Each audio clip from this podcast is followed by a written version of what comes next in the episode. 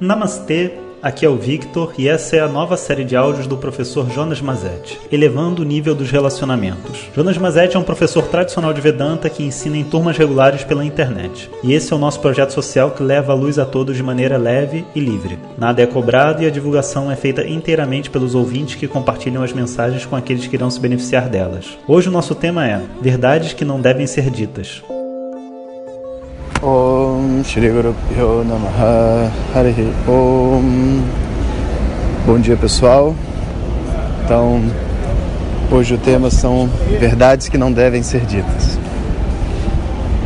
E antes de começar o áudio Gostaria de passar para vocês uma informação que é Estamos a três áudios de encerrar a temporada desse ano de áudios que nesse final de ano a gente vai ter um recesso aqui no Instituto.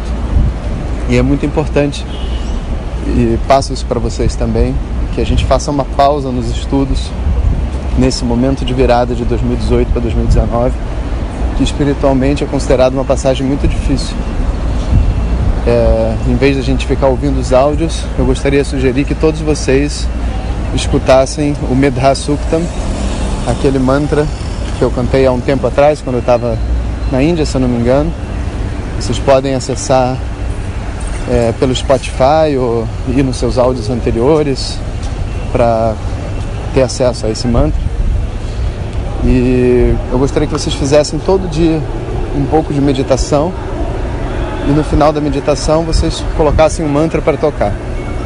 E essa vai ser a melhor forma da gente concentrar a nossa mente, a nossa energia para 2019 essa virada energética deixa a gente espiritualmente falando muito vulnerável. Existe meio que um nessa ordem das coisas uma uma tendência a se condenar tudo que é espiritual. Então, é muito importante que vocês façam isso para poder manter a mente de vocês livre. E nessa virada, a gente vai estar junto em meditação. No ano seguinte, 2019, a gente está junto novamente com a segunda temporada dos áudios de WhatsApp, se Deus quiser. E então os últimos temas que a gente tem, o primeiro deles é esse, verdade que não devem ser ditas ou não precisam ser ditas. E a verdade é que assim é, existe um grande perigo por detrás dessa frase, porque o nosso a nossa sociedade ela tem assim um senso de, de culpa que vem desde, sabe, de um legado católico, de uma noção de, de pecado, de, é, de da, da, mente com as suas impurezas serem é, ter uma influência sobre a realidade que está do lado de fora e que a gente sabe não devia ter tais pensamentos e que a gente teria que se controlar. E então existe uma espécie de uma, uma dificuldade muito grande de lidar com a natureza da mente e ao mesmo tempo uma culpa muito grande por ser da forma como a gente é. Então acaba que tem certas coisas que a gente não diz e a gente não coloca por medo, sabe? E essas não são as verdades que não devem ser ditas. Para falar a verdade, vamos pensar sobre que assuntos são esses?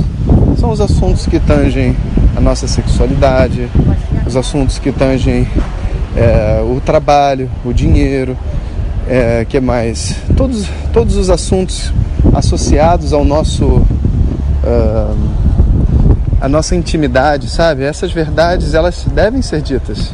Obviamente você não vai sair dizendo elas por aí, mas devem ser ditas nos ambientes que importam.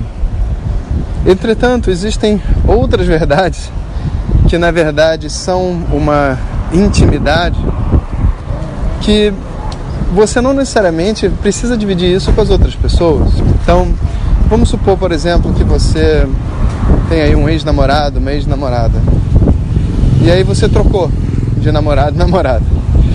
E depois de um tempo, o seu namorado, namorada nova pergunta como que era a sua namorada antiga. Vê só, a outra pessoa ela não tem o direito de perguntar. E você não tem o dever de responder. Você pode responder se você quiser. Por quê? Porque você pode querer compartilhar com a pessoa nova o que aconteceu com a pessoa antiga. Por que não? Você pode, mas não existe nenhuma obrigação de que isso seja feito por uma questão assim moral, ética. E para ser sincero, algumas coisas é até melhor a gente não dizer, porque não vai produzir nada de bom. Muitas vezes a outra pessoa ela só está buscando uma maneira de se, de, sabe, de se chicotear, de sofrer. Então para que, que você vai dar para ela munição para ela se machucar ou atacar você? Não é necessário.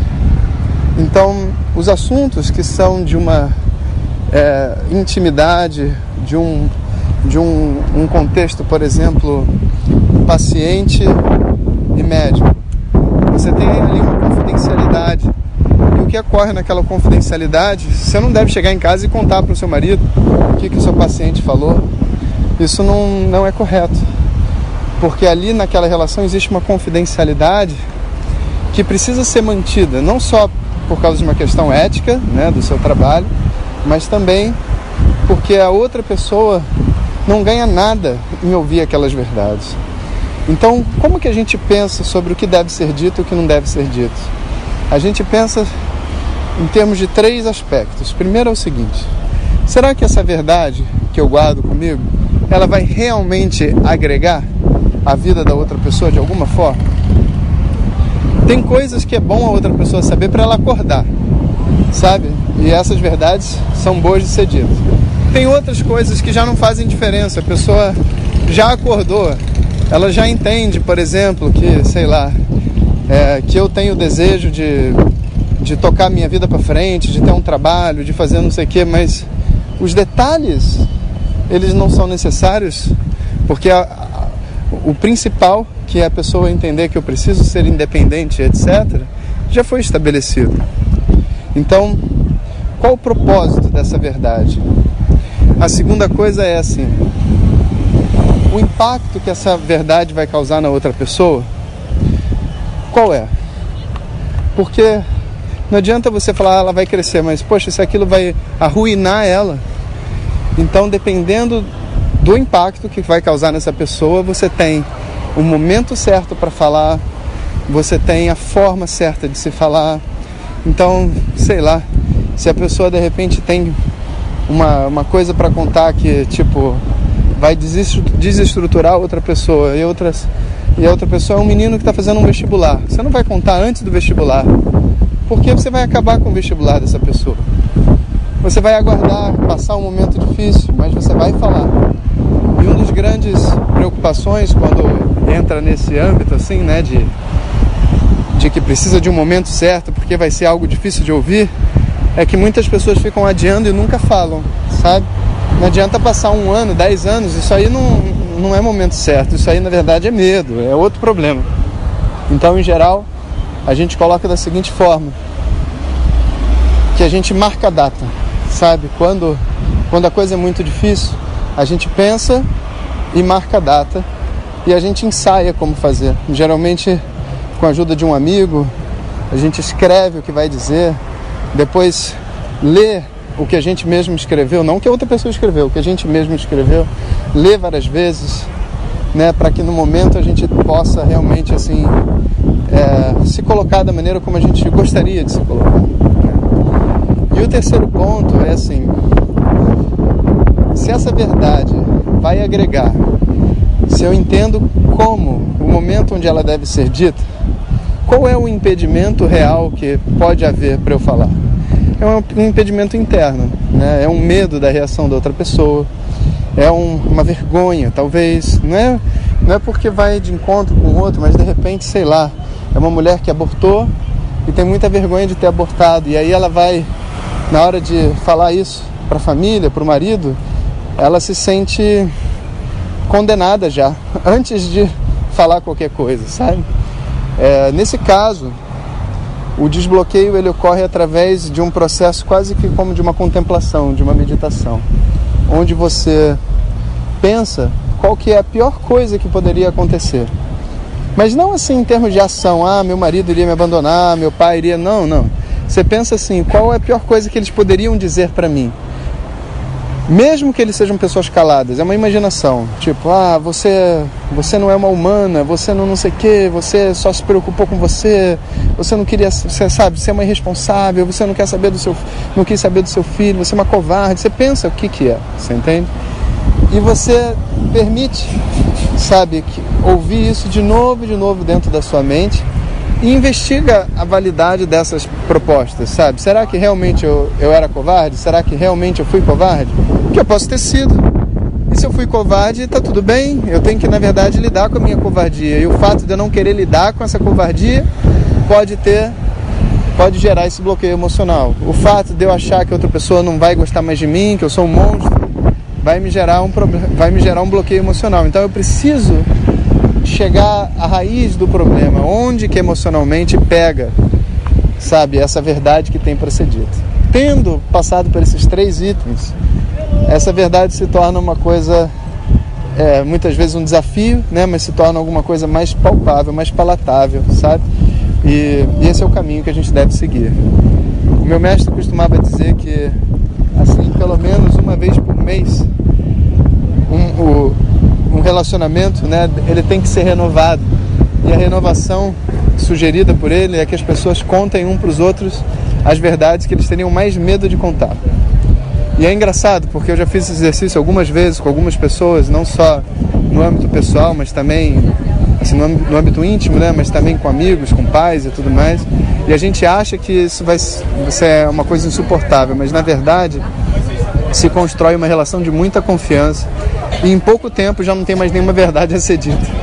Então eu sugiro a todos vocês que pratiquem, se tiverem coragem. Então, pessoal, eu já estou aqui hoje gravando esse áudio para vocês da praia, aqui no em Ipanema, vendo o movimento todo já me preparando aí para as festas de final de ano. E, então aguardem, temos só mais dois áudios, né? Então assistam,